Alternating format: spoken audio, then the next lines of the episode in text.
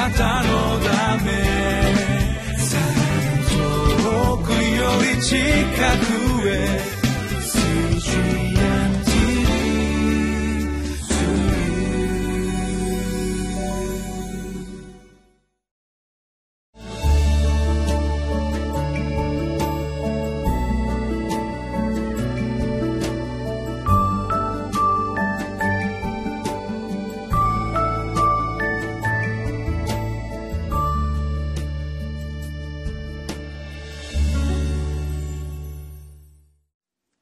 皆さんこんにちは。リビングライフの時間になりました。私は京都市伏見区にあります向島福音住教会の牧師牧武です。今日は神が祝福された民は誰も呪うことができませんという題でご一緒に御言葉を学びたいと思います。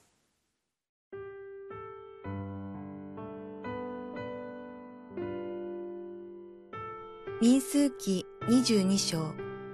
1節から14節イスラエル人はさらに進んで、ヨルダンのエリコを望む対岸のモアブの草原に宿営した。さて、チポルの子バラクは、イスラエルがエモリ人に行ったすべてのことを見た。モアブはイスラエルの民が多数であったので非常に恐れた。それでモアブはイスラエル人に恐怖を抱いた。そこでモアブはミディアンの長老たちに言った。今、この集団は牛が野の青草を舐め尽くすように、私たちの周りのすべてのものを舐め尽くそうとしている。チポルの子バラクは当時、モアブの王であった。そこで彼は同族の国にあるユーフラテス河畔のペテロにいるベオルの子バラムを招こうとして死者たちを使わして言わせた。今ここに一つの民がエジプトから出てきている。今や彼らは地の表を覆って私のすぐそばに留まっている。どうか今来て私のためにこの民を呪ってもらいたい。この民は私より強い。そうしてくれれば、多分私は彼らを撃って、この地から追い出すことができよう。私は、あなたが祝福する者は祝福され、あなたが呪う者は呪われることを知っている。占いに通じているモアブの長老たちとミディアンの長老たちとは、バラムのところに行き、彼にバラクのことづけを告げた。するとバラムは彼らに言った。今夜はここに泊まりなさい。主が私に告げられる通りのことをあなた方に答えましょう。そこで、モアブの司たちはバラムのもとにとどまった。神はバラムのところに来て言われた。あなたと一緒にいるこの者たちは何者か。バラムは神に申し上げた。モアブの王、ツポルの子バラクが私のところに使いをよこしました。今ここにエジプトから出てきた民がいて、地の表を覆っている。今来て私のためにこの民を呪ってくれ。そうしたら多分私は彼らと戦って追い出すことができよう。神はバラムに言われた。あなたは彼らと一緒に行ってはならない。また、その民を呪ってもいけない。その民は祝福されているからだ。朝になると、バラムは起きて、バラクの司たちに言った。あなた方の国に帰りなさい。主は私をあなた方と一緒に行かせようとはなさらないから。モアブの司たちは立って、バラクのところに帰り、そして言った。バラムは私たちと一緒に来ようとはしませんでした。今日の箇所には、イスラエルの民がモアブという地に来た時に、その地を治めていた王であるバラクがどのような反応したのかということが記されています彼は長老たちをバラムという人のところに使わしイスラエルの民を呪うようにと願い出ていくのであります。私たちはこのようなバラクの姿から2つのことを教えられたいと思うんですね。まず1つ目のことであります。それは恐怖という心は疑いの心を起こさせていくんだということであります。私たちはこのモアブの王バラクがバラムにイスラエルの民を呪わせようとしたその背景の中にイスラエルの民が怖いというその恐れがあったということを気づかされるのです。バラクはイスラエルの民が約束の地に向かっていく途中でエモリ人の王シホンと戦い勝利したことまたバシャンの王オグを打ち破ったその様子を傍らから見ていました。そして彼らがいざ自分の地を通ろうとした時に自分たちも滅ぼされてしまうのではないかと思うんですね。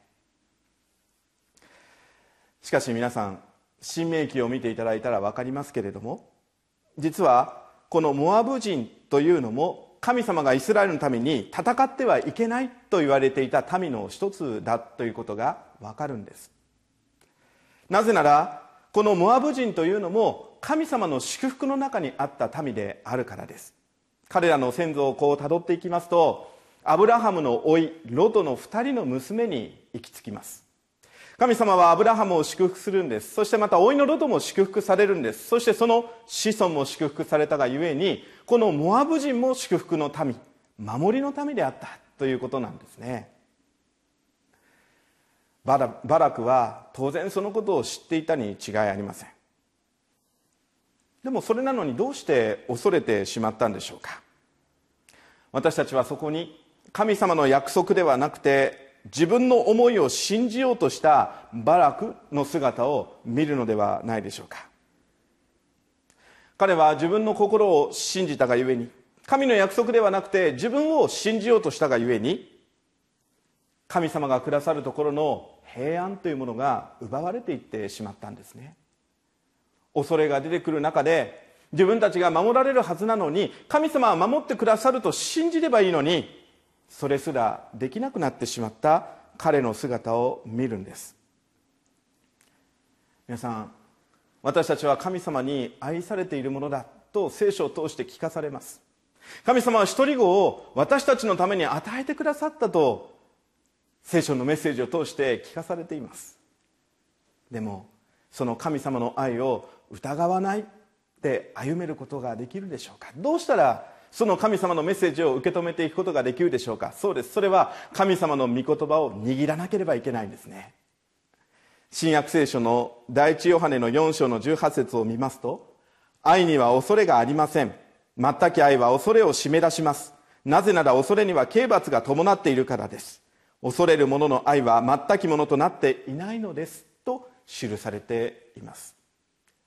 イエス様は十字架の愛を通して私たちに神様の愛の全き愛を示してくださいました。あとは私たちがその全き愛を信じるかということなんです。その愛に立って歩めるかということが今日私たちに求められているのではないでしょうか。さあ2つ目のことを見たいと思います。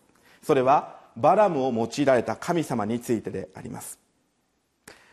バラムがバラクが死者を使わしてバラムを自分のもとへと招こうとします。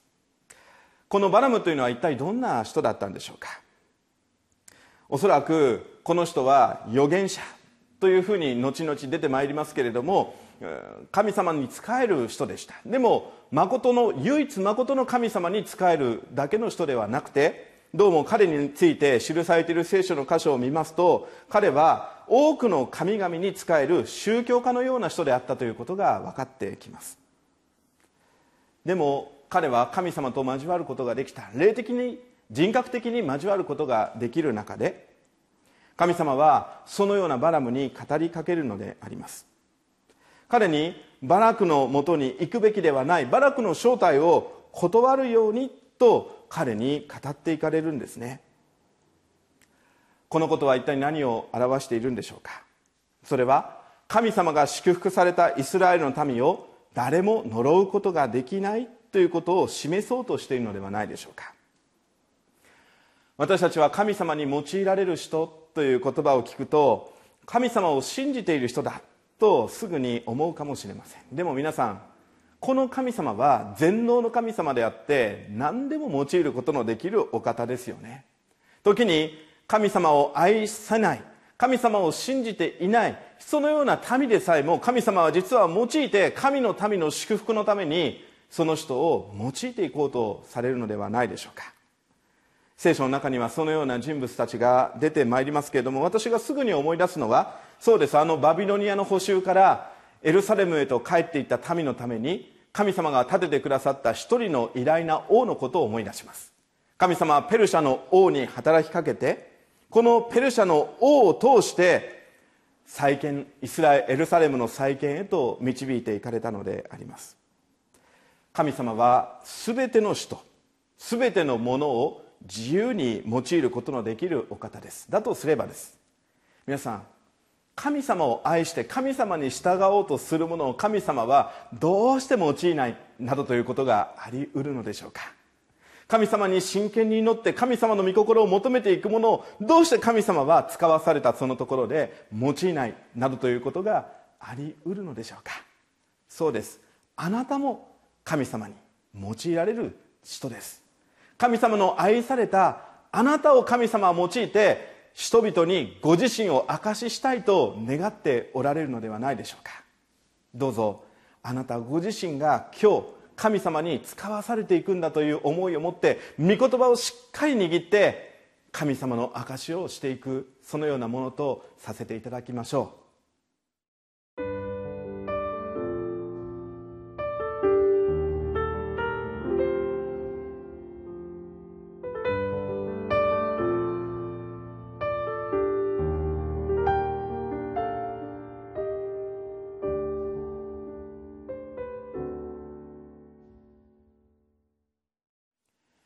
神の民である私たちを誰も呪うことなどできません。それどころか神様はご自身を愛する私たちを用いてご自身の栄光を表したいと常に願っておられます。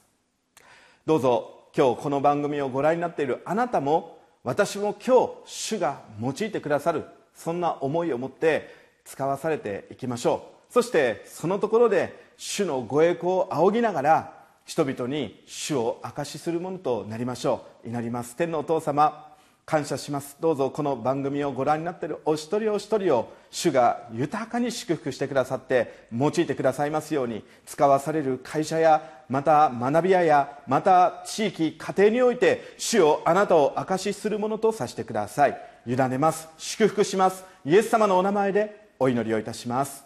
アメン。なたのため。遠くより近くへ。